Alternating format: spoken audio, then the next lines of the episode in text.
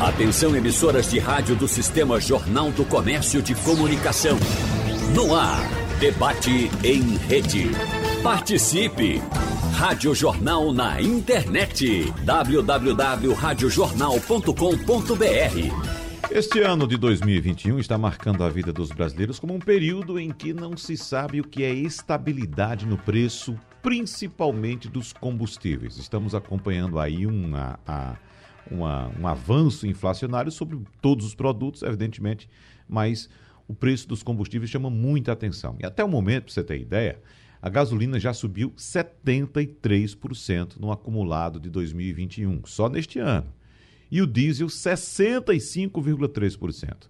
Diante da possibilidade de novos aumentos, inclusive, o Conselho Nacional de Política Fazendária, o CONFAS, congelou o imposto sobre circulação de mercadorias, o ICMS, para esse produto, ou seja, esses produtos, o diesel, a gasolina, e esse congelamento vale por 90 dias. Mas as razões que causam a elevação dos valores cobrados do consumidor vão muito além dos tributos. E no debate de hoje, vamos tentar detalhar para você por que isso tudo está ocorrendo. Vamos agradecer em nosso debate a presença agora do secretário da Fazenda de Pernambuco, Décio Padilha. Secretário, seja bem-vindo. Bom dia para o senhor. Bom dia, Wagner Gomes. Bom dia, nosso debatedor aí, Florivaldo Carvalho. Bom dia, meu amigo Romualdo. Estarei em Brasília na semana que vem. Se der para tomar aquele café com ele, agradeço. Bom dia, ouvintes. Quem está aqui também é o professor Edgar Leonardo, viu, secretário? Bom dia também, Edgar. Bom dia, bom dia. Bom, já antecipando, o professor Edgar Leonardo está aqui no estúdio, vai participar do debate também com a gente. Bom dia, professor Edgar Leonardo. Bom dia, Wagner, é um prazer estar aqui novamente. E a gente agradece também a presença do ex-diretor da Agência Nacional do Petróleo, também professor Florival Carvalho. Professor Florival, seja bem-vindo, bom dia para o senhor. Oi, bom dia, Wagner, bom dia aos ouvintes da Rádio Jornal do Comércio. Bom dia aos meus colegas debatedores, ao secretário Décio, ao Edgar. E vamos ver se a gente consegue aqui nessa manhã, da manhã, esclarecer um pouco porque os combustíveis estão custando tão alto. Né? Exatamente. Eu vou começar o nosso debate hoje trazendo uma informação bem recente que chamou a atenção de muita gente que, evidentemente, ligou a TV no dia de ontem, nesse feriadão, e se deparou com uma peça publicitária da Petrobras em que ela esclarece a composição do preço dos combustíveis no Brasil. E principalmente a respeito da gasolina, o quadro da Petrobras, a Petrobras nessa peça invoca transparência, lisura nesse processo e apresenta o quadro em que divide, um quadro que inclusive ele está presente no site da própria Petrobras. Quando você quer saber qual a composição do preço da gasolina, aí tem esse quadro que informa o percentual uh, de cada ente que participa da composição preço de gasolina no Brasil. E a Petrobras apresenta, professor Edgar Leonardo, um valor de R$ 2,33, R$ 2,32, algo, algo por aí, R$ 2,30 alguma coisa é, do preço da gasolina. Só que apresenta um preço fixo. E ela diz: essa é a participação da Petrobras no preço da, da gasolina no Brasil. Só que a Petrobras, que invoca transparência nessa peça publicitária, não cita que esse preço também é variável. E é esse preço de base que exatamente interfere no valor final do combustível na bomba lá para o consumidor. É de acordo com esse preço que a gente tem um preço final da gasolina, porque a gente tem, por exemplo, o preço do ICMS, que, é, como nós sabemos muito bem, é um preço hoje calculado pela própria ANP a cada 15 dias e os estados colocam suas, suas alíquotas em cima desse valor. Evidentemente que os estados agora tomaram essa decisão de congelar por 90 dias esse valor do ICMS. Mas, diante desse, que o, desse exposto aqui, professor Edgar Leonardo, o senhor acha que o papel da Petrobras está sendo correto de se colocar dessa maneira agora? É, bom dia, Wagner. Em primeiro lugar, ela tem que se comportar com transparência por vários motivos, né? Então, isso, isso, isso não, independentemente da questão que a gente tem posta, que é a questão agora efetivamente ligada a, a simplesmente esse aumento de preço, que eu diria é mundial, é bom esclarecer isso também. Então ela tem que ter transparência, em primeiro lugar, porque ela tem ações negociadas em bolsa, né? Então ela precisa disso. Segundo lugar, porque efetivamente nesse momento como é típico de momentos como esse de insegurança, a gente acaba procurando muito um culpado, efetivamente. Então, a, vontade é procurar um culpado. Então, procura-se um culpado na, Petro, na Petrobras, procura-se um culpado no ICMS, procura-se um culpado em algum lugar. E a Petrobras está fazendo o papel dela, que é tornar um pouco mais claras essas questões, que estão no site, mas poucos como você, como eu e como outras pessoas, vão até o site, procuram se informar. A Petrobras tem um site bem completo, onde ela mostra algumas coisas. Ela tem lá um, um, um FAQ com perguntas frequentes que são feitas sobre questões ligadas à Petrobras, mas a gente sabe que isso é pouco pouco utilizado pelos brasileiros em geral e acabam sendo difundidas notícias que não são interessantes. Agora, é claro que a gente tem que lembrar que, como você bem colocou, aquilo é uma peça publicitária. Então a gente tem outros elementos aí. Agora é importante ressaltar que nesse momento o combustível né? Ele está caro no mundo todo, porque petróleo está caro no mundo todo, né, Wagner? Isso é importante ressaltar também. Uhum, é. E a tendência é de alta ainda, né, professor Florival Carvalho? Porque nós temos o inverno chegando forte no hemisfério norte. Trouxemos, inclusive, hoje, aqui na primeira página da Rádio Jornal, informações sobre o preço que está sendo considerado absurdo dos combustíveis em Portugal, passando lá em Portugal dos 2 euros. 2 euros e um centavo preço do litro mais caro em Portugal hoje. Ou seja, é uma tendência de fato mundial, tendência da qual nós não conseguimos fugir. Por que, professor Florival? Oi, Wagner. É, essa questão do preço do petróleo é um debate muito inteiro. Realmente, nós temos agora, recentemente, mas petróleo é 80 dólares, 80 e poucos dólares, nós tivemos já diversas vezes na história. Né? Vocês se lembram ali de 2007, 2008, antes da crise de 2008? O petróleo chegou a 148 dólares. Isso. São quase 150 dólares. Né? Nós estamos falando do petróleo hoje a 80, 80 e poucos dólares. Se a gente for a 2014, ali, antes da crise de 2015 aqui no Brasil, nós tínhamos petróleo também em torno de 80 dólares. Então, para mim, não é grande novidade petróleo a 80 dólares, ou um pouco mais, ou um pouco menos. Né?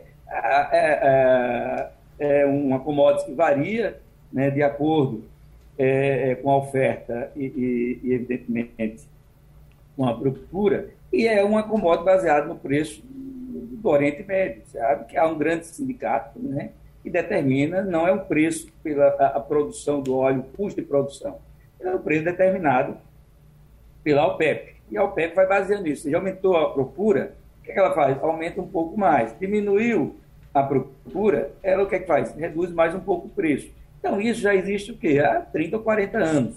Então, o preço de petróleo vai estar sempre flutuando em torno disso. Né?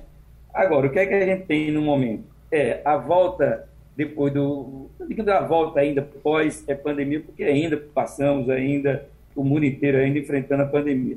Mas já há uma liberdade das atividades econômicas em todo o mundo. Isso tem levado um aumento de consumo em relação, por exemplo, ao ano passado Chega nesse momento também, nós temos o que o inverno do hemisfério norte, que leva a um maior consumo de energia e, evidentemente, de gás e de petróleo, que faz com que a OPEP eleve um pouco mais o preço e, com isso, gere toda é, é, é, essa discussão hoje sobre o preço de combustível. Mas se a gente pegar um dado aqui de, de 2014, 2014 a gente tinha petróleo a 80 dólares e o combustível, a gasolina, custava na bomba 3 reais. Porque nós temos um dólar em torno também de 2,7, 2,8. Então, que a gente teve uma apreciação exagerada do dólar nesse período, que está justificando hoje a gente ter uma gasolina aí, agora, na última semana de dezembro, de 6,57 em média o preço. Professor Florival, o senhor citou aí o preço do barril do petróleo em 2007, 140 dólares, chegou esse valor, não é isso? 148 dólares em 2007. 148. E em março daquele ano, o dólar aqui estava cotado a R$ 2,15. Observa a diferença, 2,15. Hoje, para o nosso ouvinte ter uma ideia, professor Florival, hoje o dólar, neste momento, está cotado a R$ 5,69. Estamos caminhando para um dólar a 5,70, professor Edgar Leonardo. Então, veja que a situação é, é muito mais complexa do que se imagina. Exatamente. Não é, não é um ponto o professor específico. Florival bateu exatamente no ponto. Né? A gente uhum. tem tido, sim, um aumento do, do, do valor do, do, do barril do petróleo. Só que no nosso caso especificamente, a gente tem um encontro de duas coisas. A gente tem um encontro de um aumento de fato que aconteceu, né? se a gente for olhar também Né? O preço do barril do petróleo sempre varia. No começo do ano passado, o preço do barril do petróleo, dependendo do tipo, aí estava abaixo de 40, 30 dólares. 33, 34 dólares em março do ano passado. Exatamente. E aí, é... mas o dólar estava 4, 4 alguma coisa. Então uhum. hoje a gente está, daqui a pouco, o nosso, nosso dólar está em 6, daqui a pouco. Uhum. Se a gente continuar com essa tendência, e a gente agora tem aliado ao preço do barril do petróleo, a gente tem ainda por cima uma desvalorização do real, porque também são dois pontos que são importantes. Né? A gente já chegou a comentar isso aqui. Não só naturalmente o dólar como um ativo de segurança, ouro, dólar, no momento de crise as pessoas correm para ouro e dólar. Não só o dólar naturalmente se valorizou durante a crise, mas também o real, por outros motivos, se desvalorizou. Então não foi só o dólar que valorizou-se diante de todas as moedas do mundo, o que é normal mas foi o real que se desvalorizou diante de todas as moedas do mundo, fazendo com que essa distância aumentasse e no final das contas, aliado a outros elementos aí, a gente tem aí, no final das contas, uma dificuldade muito maior do brasileiro para pagar pelo litro do combustível. Daqui a pouco eu vou querer saber do senhor, professor Edgar Leonardo, se a deterioração da economia brasileira como um todo está pesando muito mais na balança do que outros fatores. Mas antes, deixa eu ouvir aqui o secretário Décio Padilha, porque nós começamos o nosso debate falando a respeito dessa peça de comunicação da Petrobras, e eu queria saber inicialmente do senhor, é, secretário Décio Padilha, qual ponto, em qual ponto o governo peca mais no que diz respeito à comunicação com a população? O governo, em algum momento, ou em todos os momentos, para ser mais claro, joga sempre a responsabilidade para os estados, dizendo que a culpa pelo aumento do preço do combustível é do ICMS, que os estados cobram 27%, o Rio de Janeiro chega até 34%. Né? Uh, já chegou a apontar a própria Petrobras como sendo o problema. Trocou o comando da Petrobras e agora já fala, inclusive, em privatizar a Petrobras e jogar pesado, como disse bem recentemente o presidente Jair Bolsonaro, contra a Petrobras. O que é que o governo precisa esclarecer mais, secretário Décio Padilha? Bom, é importante aí, Wagner, a gente esclarecer para a população que estamos diante de narrativas políticas. Além do governo federal, vários deputados do Brasil todo entraram em narrativas políticas misturando o calendário eleitoral com a questão técnica dos combustíveis. Temos que diferenciar nesse debate dois eixos totalmente diferentes. Qual a causa que faz aumentar a gasolina a mais de 70% e o diesel a mais de 60%? E o que é essa peça publicitária da Petrobras e essas narrativas políticas de que o ICMS tem um peso na gasolina de 27% e a nível nacional de diesel na faixa de 15%. A primeira questão é, o primeiro eixo, no sentido de causa. Só existe uma causa, a nova política de preço da Petrobras, que foi implementada em 2018 e que, ao implementar, já gerou uma greve de caminhoneiro, uma queda de um presidente que o Brasil tem que debater. A solução para isso, há os estados, e eu participei fortemente junto com os estados nisso aí a semana passada, semana retrasada, tivemos uma, um gesto nacional de dizer vamos congelar o PMPF, que não é a causa desse problema. A causa desse problema é a nova política de preço que atrela a 100% não só o dólar, mas a cotação internacional do barril, e isso é que está fazendo esses aumentos avassaladores. Mesmo assim, os estados fizeram um gesto, congelaram por 90 dias para ser o tempo suficiente, e é mais que suficiente, para a Petrobras ficar junto no debate com os estados e com o Senado Federal, que puxou esse debate nacional. Temos soluções? Temos soluções para essa primeira questão, que é qual a causa dos aumentos constantes. A solução se pratica em 18 países, é o Fundo de Equalização de Preços, Existem duas formas, a gente pode debater mais na frente, duas formas de alimentá-lo. O CONCEFAS, com 27 secretários, estamos, estudando uma forma melhor desse fundo para o Brasil, mas pode ser um fundo por royalty de petróleo, IPE, participação especial, ou pode ser também através de parte de dividendos que a União, a entidade nacional União, recebe de três em três meses. Tem duas formas. Então, a solução será através do fundo. Não é a questão de o que fazer com a Petrobras. Privatizar ou não privatizar a Petrobras, ela sem concorrência, que é outro problema, dá no mesmo. Ela ser um monopólio estatal ou ser um monopólio privado, não resolve o problema. O problema para resolver tem que ser a questão de termos um seguro uma, uma, uma alguma coisa que amorteça essa volatilidade de dólar que sempre vai existir. O Brasil está indo para 2022 e se fragiliza diante da eleição, o dólar vai continuar subindo em 2022. Então tem que ter um debate técnico sobre isso aí. Uma vez que se alega a impossibilidade de rever a política de preços atrelada 100% à cotação internacional e ao dólar. No segundo eixo, que é a questão que dessa peça publicitária e da narrativa política, o ICMS tem um peso muito grande na gasolina. O ICMS tem um peso muito grande em tudo. Energia elétrica ele é 25%. Telecomunicações ele chega a 28, 29, 30% dependendo do país, ou perdão, do estado. Dependendo do estado pode chegar a 28, 29, 30% o ICMS em telecomunicações. Ele é pesado em medicamentos, ele é pesado em tudo. Qual a solução para você resolver a parte relativa do ICMS no preço final da gasolina. A reforma tributária. São coisas diferentes, está uma complicação. Muita gente que não é especialista na área, eu tenho 28 anos de ICMS e tenho que aprender todo dia. Muita gente dando opinião, muita gente se manifestando sem nem entender o que é o ICMS. O ICMS ele pode ser advém ou ad valorem. Ad valorem é um percentual aplicado na base, que é o que é hoje ou pode ser advém, pode ser um preço fixo. Isso não é a causa dos aumentos. A causa dos aumentos é atrelar 100% ao dólar. Se tem que continuar 100% ao dólar e a cotação barriga, vamos discutir o fundo de equalização resolve esse primeiro problema de causa de aumento. Agora, vamos separar isso do ICMS ter um peso de 20 e tantos por cento e a Petrobras fica com 40 e tantos por cento. Isso daí é outra coisa, é composição de custo final, que não é só em combustível, não, gente. É energia elétrica, telecomunicações. Solução para isso é a PEC 110, que é um consenso de governadores, Confederação Nacional dos Municípios, Senado Federal. Vamos votá-la. Vamos fazer com que a Alcolumbre paute ela, porque passa pela CCJ e está travada a pauta da CCJ. Tivemos a reunião com o Rodrigo Pacheco a semana retrasada, 27 governadores e secretários de Fazenda, colocamos para ele para trabalhar esses três eixos. O primeiro, imediato, atacar a causa, a raiz desses aumentos, fundo de equalização de preços. Segundo ponto, trabalhar essa questão dessa participação relativa muito pesada do CMS, não só na gasolina, também na energia elétrica.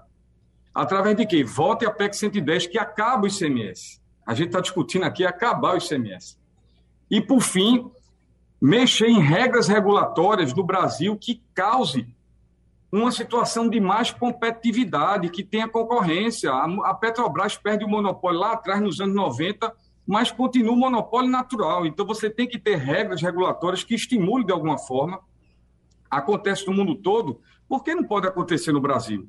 A Petrobras tem que ter concorrência. Se ela é pública e privada, é discussão do governo federal, na discussão dos estados. O que a gente quer é concorrência. A gente quer que a Petrobras, quando chegue, diga: vou repassar imediatamente 9% do diesel, 9,15%. 15 dias antes tinha passado 8,29%. Com concorrência, isso não existe, não é assim. Esse repasse não é tão imediato. Tanto assim é que o próprio presidente do Banco Central disse isso, não foram os estados, que no Brasil o repasse está muito rápido. Então, vamos trabalhar esses dois eixos. Resolver a questão imediata, que é aumento constante, através de fundo de equalização, estamos abertos a debater. Vamos trazer as práticas do mundo todo. Estamos com material muito bom para o debate e demos essa, digamos assim, fizemos esse gesto que a gente sabe que não resolve, porque a gente passou 90 dias fazendo o que agora? Até o final de janeiro do ano que vem? Apenas não alimentando a pesquisa do preço que é praticado. Então, o preço pode aumentar, pode ter um aumento daqui a 10, 15, 20 dias por causa da, do aumento do dólar e também da cotação do barril. Já foi explicado aí que existem problemas também, não só domésticos. A instabilidade política é um problema doméstico, sim, aumenta a desvalorização do real, ou seja, aumenta a cotação do dólar questão doméstica, e tem também a fragilidade fiscal. A âncora fiscal em todo o país ela é um seguro, uma fortaleza para a sua moeda ser forte. E o Brasil está com resultado primário negativo nos últimos sete anos consecutivos. Uhum. E apontando agora para um rombo imenso nessa discussão do teto de gasto e dos precatórios. Então, se você juntar esses dois eixos que eu falei, o primeiro eixo, a causa do aumento dos, do, do, dos combustíveis, não é ICMS, mas a gente mesmo assim congelou e vamos trabalhar através do fundo de equalização. E o segundo questão, o ICMS é muito pesado na gasolina, é muito pesado na energia elétrica, é muito pesado telecomunicações. Vamos fazer a votação da PEC 110, ela já está pronta. É uma coisa que eu queria colocar no debate. Por que o Brasil não faz as reformas estruturantes? Parou na reforma da Previdência. Vamos fazer a reforma tributária. Foi debatida há três anos. Eu fui o coordenador nacional dessa reforma. 27 estados participaram. São Paulo, pela primeira vez, pensando igual ao Rio Grande do Norte, que pensava igual ao Rio Grande do Sul. A CNM, os municípios, a Confederação Nacional dos Municípios, topa isso aí, abraço e não, paciência, democracia. Uns topam, outros não topam. Vamos para o voto. O Senado Federal debateu muito com a gente, a Câmara lá atrás debateu com a gente. É a mesma reforma.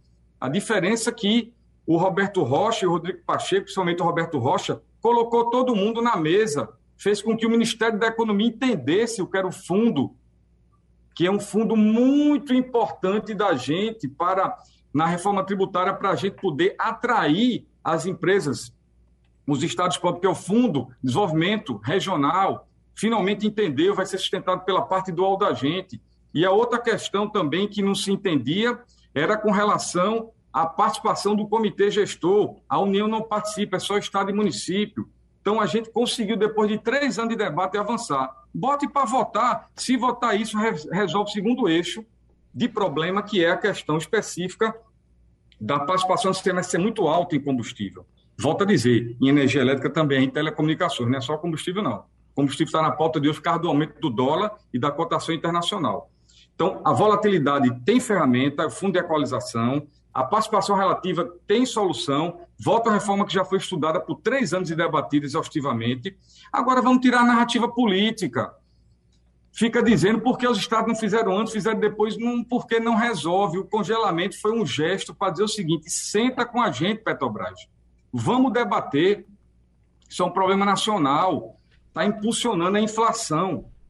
A inflação ela foi impulsionada pela escassez hídrica através dessa nova tarifa imensa para desestimular o consumo e, consequentemente, permanecer num patamar de uso de água que a gente suporte diante da escassez hídrica.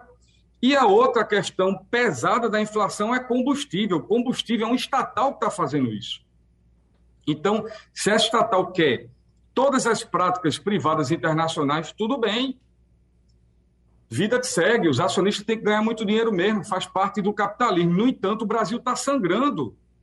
Essa inflação ela tem um impulsionamento de transporte de carga avassalador, porque o Brasil não é a Europa. 80% das cargas, segundo dados do Concefaz, são transportadas por rodovias. Na hora que você aumenta muito o combustível, vem uma inflação de transporte imensa no país. Uhum. Quero passar a palavra agora para o professor Florival Carvalho, que eu percebi que ele estava fazendo algumas anotações enquanto o secretário da Espadilha falava.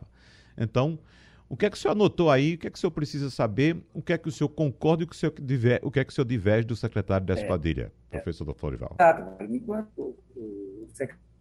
Exato. O secretário ele fala de alguns pontos importantes, né, que é esse fundo de equalização, e a gente precisa saber que o setor do petróleo também o governo arrecada muito com isso. Né?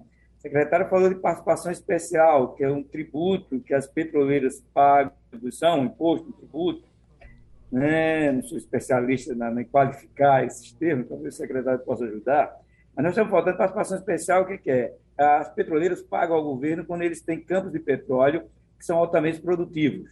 Né? Isso hoje, para esse ano de 2021, nós estamos falando de 40 bilhões de reais de participação especial que é distribuído entre o governo federal, estados e municípios. Além disso, nós temos os royalties, que, por sua vez, também é distribuído entre o governo federal, estados e municípios. Para esse ano de 2021, nós estamos falando também do quê? De 35 bilhões de reais por aí, ou seja, só a participação especial mais royalties está em torno de 35 bilhões. O governo ainda, federal, desse caso, ainda arrecada a participação especial sobre lucro líquido, né? e também imposto de renda, que nós estamos falando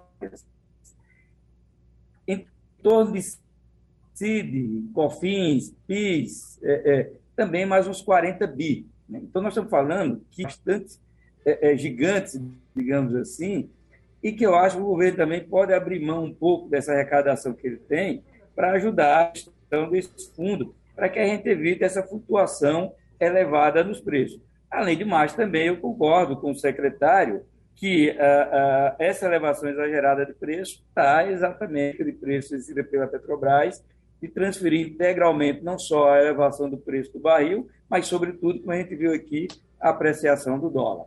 Então, há bastante recurso, ou seja, em termos de participação especial, ROIT, contribuição social sobre o lucro líquido, imposto de renda, pisco-ofensivo, além dos dividendos que a própria Petrobras recebe. A Petrobras hoje ela tem em torno de 37% das ações da Petrobras, que projeta para esse ano de 2021 uma arrecadação também, ou seja, o dividendo da faixa de 23 bilhões. Se a gente for somar esses bilhões aqui, bilhões lá, nós estamos falando aí que de uma coisa superior a 150 bilhões de reais, isso só da União. Além, é, é, exatamente, da arrecadação dos CMS do Estado, nós estamos falando também em torno de 100 bilhões de reais. Então, o setor petróleo ele gera muita riqueza. E o governo federal, além de tudo isso, ainda tem mais a partilha dos campos de petróleo, onde é o regime de partilha, não é o regime de concessão, que também é uma quantidade de petróleo que o governo tem recebido todo ano dos contratos de partilha lá de 2014, 2015.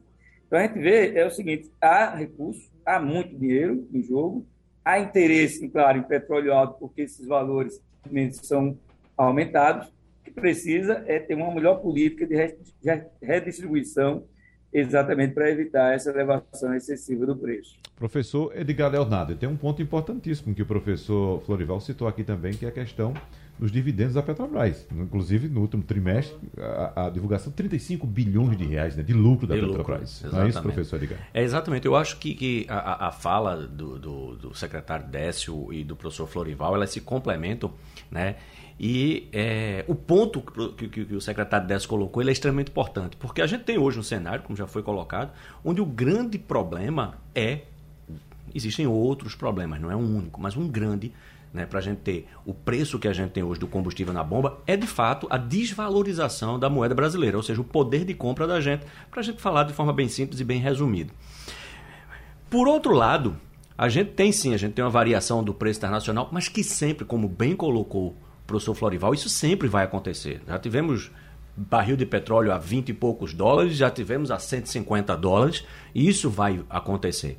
Né? A gente, infelizmente, a gente depende. A gente tem um cenário, inclusive, agora um pouco diferente, que além da OPEP ter reduzido muito a produção, tem um caso especial nos Estados Unidos que tem petróleo de xisto, hoje mais da metade da produção americana é de petróleo de xisto, e eles têm uma facilidade muito grande para ampliar e reduzir produção, e eles estão agora, na verdade, surfando na onda do barril com preço um pouco mais alto e remunerando os seus investidores. Mas aí o, o, o, secretário colocou um ponto extremamente importante, que a única forma que a gente tem de se proteger dessas oscilações são aqueles famosos contratos de hedge, ou seja, aqueles seguros que a gente pode fazer. Né? E aí a fala dos, dos, dos outros dois debatedores se complementam, porque a gente precisa sim de um fundo que possa servir de um colchão, de um amortecedor, Wagner, para poder a gente minimizar as oscilações que a gente vai ter do preço do petróleo, que sempre vão levar em consideração a cotação do dólar no mercado nacional. E aí, o professor Florival foi muito bom em falar esses outros pontos, porque foi um dos pontos que eu tinha anotado aqui, que era exatamente por que não usar parte dos dividendos que a Petrobras gera, ela praticamente 40% dela ainda é, é, é, é, é das ações são do governo federal, ou seja, são do Tesouro, né? usar esses dividendos para compor um fundo com outros pontos que já foram citados, porque isso poderia reduzir o impacto. Agora, para isso, a gente precisa ter efetivamente políticas governamentais muito claras, uhum. porque também é importante frisar que não adianta só querer que a Petrobras entre em prejuízo. Ou seja, que ela banque, que ela subsidie. Porque a gente viu isso, por exemplo, em 2014 para 2015. E a conta voltou para a gente. A conta voltou para a gente é. em 2015. O petróleo no mundo estava abaixo de 40 dólares o barril e o, a gasolina e o diesel aqui na bomba subindo de preço, impactando a inflação. Ou seja, a gente tem que lembrar que, muito embora a Petrobras seja um estatal, ela é uma empresa de capital aberto com ações negociadas em bolsa e que ela precisa, por isso, cumprir o seu papel de uma empresa com ações negociadas em bolsa. A lembrar que aqueles investidores não são meros especuladores, são pessoas que aportaram recursos em uma empresa brasileira, uma empresa brasileira importante para a economia nacional, uma empresa brasileira que gera, sim, dividendos, porque isso é importante para financiar uma série de outras políticas no país e que é com esse recurso desse investidor brasileiro e internacional, que nem sempre é um grande milionário especulador, às vezes é um fundo de pensão, às vezes é um pequeno investidor, uhum. e que aportou recurso e que esse recurso vai ser importante para que a própria Petrobras possa realizar investimentos, para não acontecer o que aconteceu, por exemplo, com a PDVSA venezuelana, que hoje produz o equivalente ao que produzia nos anos 40, porque perdeu toda a capacidade de investimento. É. Secretário Despadilha, centralizamos nosso debate aqui a respeito do Fundo de Equalização de Preços. Viria desse, desse, uh, dessa cesta aqui de arrecadação de impostos, de dividendos, os fundos para ou os recursos para manter esse fundo, secretário? O mundo utiliza duas formas de alimentar o fundo: as boas práticas internacionais. Tem país que utiliza dividendos do governo nacional. Tem país que utiliza há o que chama de sistema de participação, que é de petróleo, PE, participação especial, como já foi bem explicado. E pode ser também, em alguns países, um pedaço de cada um. Então, a solução ela já é testada e aprovada no mundo. É importante saber que o fundo, para poder sair da narrativa política, que graças a Deus esse debate está só técnico, mas eu enfrento diariamente debates a nível nacional que a narrativa política é muito forte, isso prejudica o entendimento da população.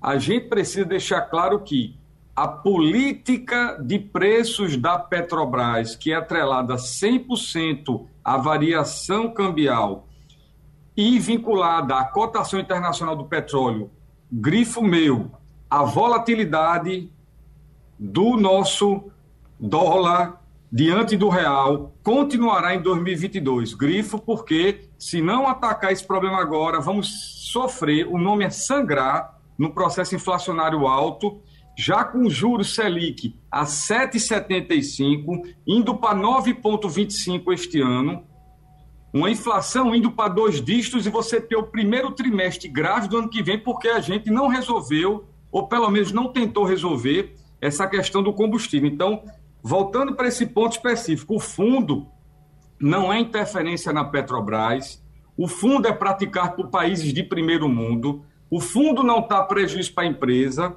o fundo não é interferência nenhuma, o fundo é um instrumento do mercado internacional para combater volatilidade. Se não tiver volatilidade, não saca. Rapidamente para explicar a mecânica.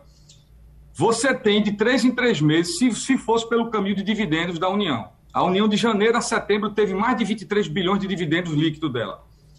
Então, se você pega de três em três meses e alimenta o fundo, quando houver uma necessidade mais na frente, da Petrobras chegar a dizer, vou repassar 9% no diesel, se faz uma conta, se saca um valor do fundo que vai reduzir essa volatilidade aplicável. É só isso.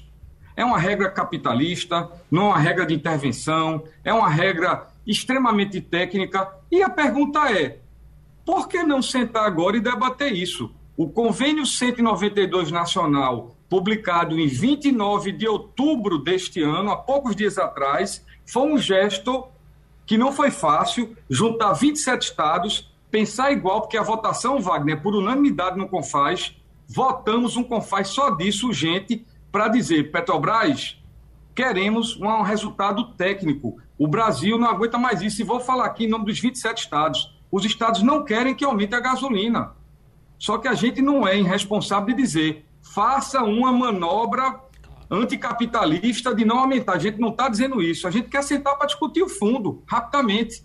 E tenho esperança, debatedores e nosso Wagner, que Rodrigo Pacheco, na semana que vem, vai organizar a segunda reunião, houve a primeira, e nessa segunda reunião eu tenho plena convicção que a finalidade é essa, que a Petrobras estará também sentado debatendo, ninguém quer fazer qualquer tipo de intervenção, a gente quer que as melhores práticas internacionais, alimentadas seja por royalties de petróleo PE, ou seja por dividendos, ou misto deles, seja aplicada no Brasil para o país poder caminhar sem um processo inflacionário tão pesado que vai ser o primeiro trimestre do ano que vem, mesmo com a Selic acima de 9%. Eu quero uma dúvida, tirar uma dúvida aqui com o secretário Décio Padilha, porque o senhor está invocando, e até concordo, secretário, que tenhamos uma discussão técnica em relação a esse assunto, que a, que a população participe e que seja pelo menos esclarecida sobre o que está de fato acontecendo com o país.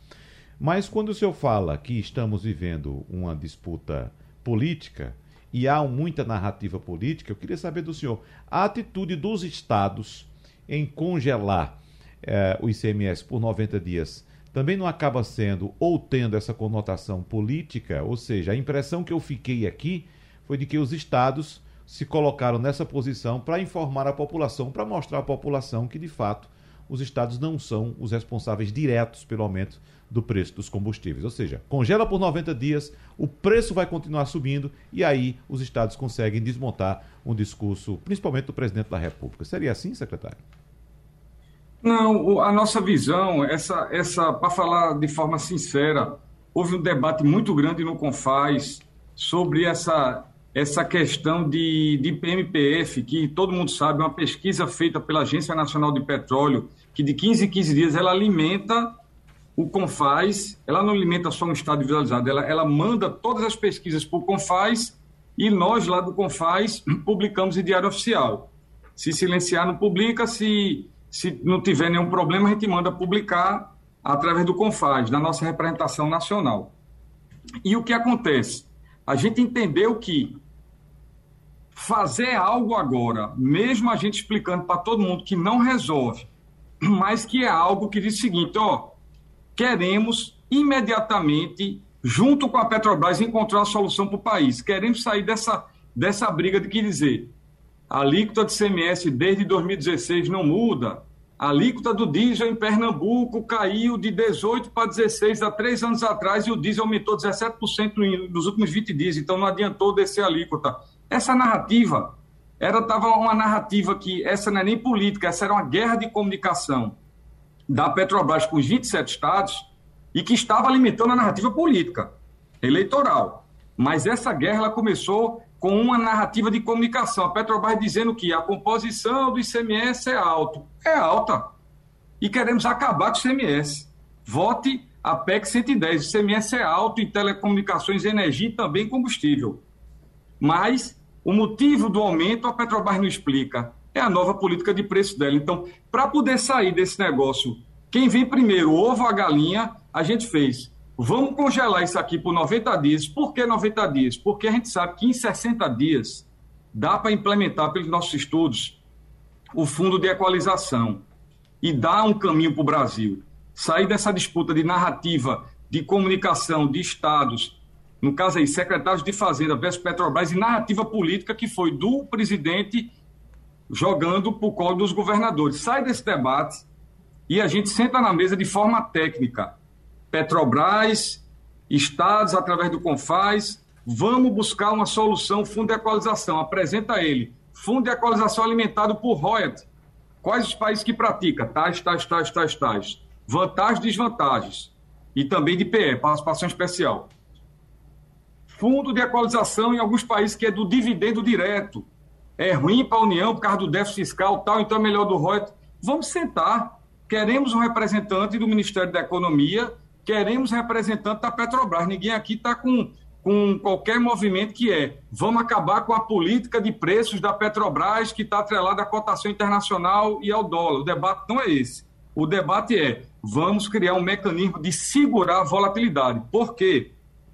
Você tem quatro fatores que sobe o dólar, que os economistas aí conhecem muito bem, é meu dia a dia no Confaz. E eu troco muita ideia com o Henrique Meirelles sobre isso. Primeiro, ambiente externo o ambiente externo está totalmente desfavorável. Não só o inverno rigoroso que foi citado aqui, mas principalmente a cotação que sai de 70 dólares para 80 e poucos dólares, já está em mais de 86 dólares em curto período. Segundo ponto importante, instabilidade política. A instabilidade política ela cria uma marcha de valorização da moeda local. Está acontecendo no Brasil. Terceiro ponto, âncora fiscal. o país está com resultado primário negativo, ou seja, déficit fiscal há mais de sete anos consecutivos ininterruptos. Fora isso, vem um debate de flexibilizar o teto de gastos nesse momento, juntamente com a questão de precatório. Isso cria mais fragilidade fiscal e tem que aumentar o prêmio para rolar a dívida, que todo mundo aqui conhece, a dificuldade de rolar dívida. E a quarta questão, não esqueça dela não, a pandemia. A pandemia foi um processo no mundo todo. Você teve uma desarrumação, um desajuste de cadeia produtiva imensa. Não foi só no Brasil, não, foi no mundo inteiro, o mundo inteiro. Então, esses quatro fenômenos, Wagner e meus amigos debatedores, continuarão presentes no curto prazo. Por isso que é urgente sentar e por isso que a gente congelou por 90 dias. É tempo suficiente, Wagner, os 90 dias para implementar até 60 dias o Fundo de Equalização e proteger o país. Professor Florival Carvalho, e para o senhor, quais seriam as soluções a curto prazo? Olha, eu, eu vejo isso, mas tem outro problema, Wagner, que ainda é, vem para complicar aqui a situação. Né? Se a gente olha, o Brasil é um exportador líquido de petróleo, ou seja, nós exportamos mais petróleo hoje do que importamos. Mas, por outro lado, por outro lado nós somos deficitários nos derivados. A nossa capacidade de refino hoje ela é menor no consumo. Então, nós temos que fazer importação de derivados. Se o derivado, e outra coisa, esse mercado é livre. Desde a Lei 9478, isso acabou. Não tem mais monopólio de Petrobras em absolutamente nada apesar de ter um monopólio de refino em virtude da questão da política de preço. Muito bem. Então, como você tem hoje um combustível lá fora que pode estar mais caro, tal, quem vai fazer essa importação? É a Petrobras assumindo esse prejuízo? O mercado vai fazer, as empresas de distribuição vão importar para vender aqui no preço mais barato? Eu creio que não. Então, também há esse problema hoje da gente resolver o nosso déficit de combustíveis né, na nossa balança. Porque se lá fora está mais caro do que aqui, quem é que vai pagar essa diferença? É, então, a, a, a, o problema é complexo. Uhum. É. Uma solução para isso também, viu, amigo? Florival, você que é um especialista na área, a gente está debatendo com o mercado privado, com o Cefaz. Eu tive reunião em São Paulo com algumas grandes empresas que a gente pode aumentar a participação de importação das empresas privadas, desde que isso seja trabalhado com a Petrobras. Uma coisa, uma coisa clara, uma coisa transparente. Isso também é um elemento que pode trabalhar. Vários países adotaram isso. Porque você sabe que a importação privada ela não tem um repasse da forma como é o da Petrobras. Mas está tudo, como eu disse, tudo está na mesa para debater e encontrar uma solução boa. Essa questão da importação privada, hoje até houve até informação é, bem recente da Petrobras de que não conseguiria suprir o mercado interno neste mês de novembro, porque houve uma venda é, bastante expressiva para as importadoras internamente. Então, procuraram saber das importadoras, professor Edgar Leonardo, por que as importadoras não estavam importando e estavam comprando da Petrobras. Uh, uh, resultado, que foi uh, ventilado, não houve confirmação dessa informação, de que a Petrobras estaria, na verdade, segurando o repasse de preços e o, o, o produto internamente estava mais barato do que o no exterior. Então as importadoras começaram a comprar. Aí foi quando a Petrobras ah, saiu com essa informação de que poderia não atender a demanda interna. Evidentemente, faltando combustível, sobe mais o preço, professor de Leonardo. Com certeza. Isso aí também tem um ponto importante, o professor Florival colocou aí, que é essa questão, e a gente pode também caminhar para isso, é importante lembrar, ampliando a concorrência. A gente tem aqui no Brasil é, é, essa questão ainda de, de refino de petróleo, né, com o petróleo mais denso ou o petróleo menos denso, que acaba fazendo com que a, a, a, gente precise importar, no fundo, importar derivado, principalmente gasolina e principalmente também o diesel. O diesel. Né? Então, é, o que acontece é que a gente precisa importar também para refino o petróleo menos denso. Né? Então, isso a gente poderia resolver, por exemplo, tentando ampliar a concorrência aqui no refino de petróleo. Talvez, inclusive, associando a um ponto que foi levantado pelo, pelo, pelo, pelo secretário Décio, é a gente lembrar que se a gente observar as, as, refinarias de petróleo aqui no Brasil, elas estão localizadas todas no litoral, exceto, se não me falha a memória, o professor Florival pode até me esclarecer, uma que está em Manaus Né? E aí a gente tem que lembrar que a gente refina o petróleo no litoral e a gente precisa levar esse petróleo de caminhão até a região por exemplo, produtora do agronegócio para trazer o produto de lá num caminhão, para trazer soja de volta para o litoral. Então imagine quanto custa toda essa operação. Por isso que a gente tem uma inflação muito grande quando a gente fala de petróleo. Então talvez a gente ampliar a concorrência das refinarias, fazendo com que a gente leve essas refinarias também para o interior, né? Ou seja, a gente precisaria, Wagner, é, planejar esse país. É um ponto que a gente sempre bate, planejar para médio e longo prazo. Planeja. Porque hoje a gente, de fato, está aqui discutindo medidas emergenciais para a gente poder conter um aumento de preço, que é resultado, sim, de um cenário internacional para simplificar a questão, tem outros pontos, mas também de um cenário interno onde a gente tem uma moeda extremamente desvalorizada, associada a outros pontos, claro. Mas tudo isso porque simplesmente a gente nunca se planejou com a política adequada, entendendo que a gente precisa né, é, fornecer petróleo, fornecer energia elétrica, por exemplo. Hoje a gente está com a COP discutindo questões aí de ambientais, e a nossa escolha foi, é, por exemplo, produzir energia elétrica baseada em termoelétricas, gastando combustível, poluindo e também gastando derivado de petróleo. Professor Florival, algum ponto a acrescentar na fala do professor Edgar Leonardo? É, eu acho que está com um problema de, de comunicação na, na, na, no contato com o professor Florival. Wagner, eu teria, Wagner, se possível, eu teria só um comentário da, da fala de Edgar. Rapidinho, por favor, secretário. Bom, é, Edgar colocou uma questão muito importante da importação. Hoje nós importamos 63% do petróleo, petróleo e importação líquida de combustível, gasolina, 15% além do fundo de equalização, tem como a gente conversar isso, trabalhar isso, desde que haja o que ele usou expressão muito importante, concorrência, regra regulatória que estimule concorrência. O monopólio natural permanece de forma contundente e é um viés de dificuldade para a gente solucionar esse problema de abastecimento. Concorrência é importante. Importação líquida de 15% da gasolina. Professor Florival, agora, para fechar, rapidinho, por favor. O, o, o, Wagner, também essa questão da concorrência, a Petrobras colocou à venda todas as refinarias, né, 50% da sua capacidade de refino, que fica fora do eixo Paraná, Rio, São Paulo e Minas Gerais. As refinarias, as demais refinarias. E não houve nenhum interessado na compra. Ou seja, há um problema. Isso por quê? Porque está vinculado à política de preço. Então, quando a gente não resolve a política de preço, né, também não resolve o problema de novos, a, a, a, novos participantes do mercado de refino. Professor Edgar Leonardo, para a gente fechar, cenário do mercado agora. Ações da Petrobras em queda de 2,21%. O dólar deu uma recuadazinha. Aliás, a bolsa está caindo agora 0,17% em 105 mil pontos. E o dólar também deu uma recuadazinha. Estava 5,69 na abertura, agora está 5,65. Para a gente fechar, um resumo bem rápido, professor Edgar Leonardo o que é que a economia nos reserva para os próximos meses? Olha, a gente para os próximos meses, fortemente, inflação ainda. A gente estava com expectativa de que a inflação ela pudesse crescer, se estabilizar a partir de setembro, mas energia elétrica e combustíveis pesaram fortemente, então certamente a gente não vai ter essa estabilidade, mesmo em um patamar elevado. Então, inflação, sim. Infelizmente, com a taxa de juros crescente, né? Então, a gente tem aí uma, uma redução das perspectivas de geração de emprego e renda o que é muito complicado. A gente, por outro lado, a gente tem o fim agora do auxílio emergencial.